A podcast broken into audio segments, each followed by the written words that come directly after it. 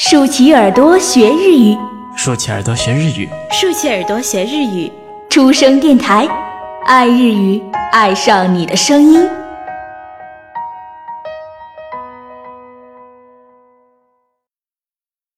出身阅读书。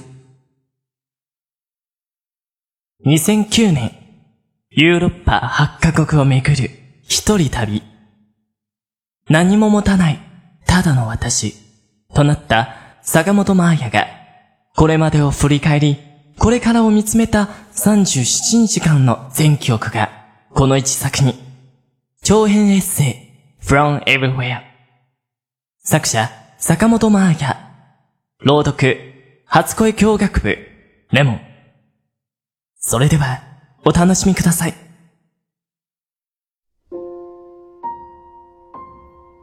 眩しさに目が覚めて、この部屋に天窓がついていることに気がついた。ものすごく良い天気みたいだ。朝の8時前、まだ気が重い。昨日はチェックインした後、一歩も外へ出る気になれず、ずっと部屋にいた。でもそろそろ本当にお腹が空いたな。こんな気分でも食欲はあるらしい。恐る恐るホテルの外へ出てみると、そこには昨日とまるで別の街があった。雲一つない青空、初夏の匂い。真っ赤な可愛いトラムが私のすぐ横を通り過ぎる。遠くの丘の上に見えるあのお城の形は、とんがり屋根の細い塔がいくつも並んで、昔好きだった本の挿絵にそっくりだ。それに、この大きく立派な川。水面がキラキラ光って、子供たちやカップルを乗せたカラフルなボートを何層も浮かべて。なんて平和な光景。一体どうなってるんだ？昨日はあんなに怖くて武骨でとっつきにくい街だと思ったのに。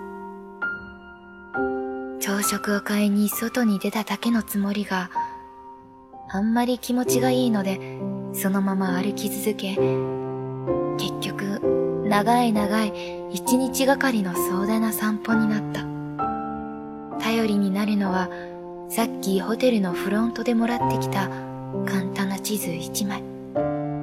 街の看板や標識に英語の表記は少なく、ほとんどチェコ語だけだから。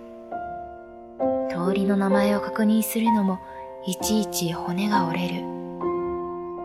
アルファベットの上に何やら見慣れない記号がついてたりするんだけど、暗号みたいでちんぷんかんぷん。おかげで、まるで大きな迷路に挑んでるみたいで、退屈しないけど。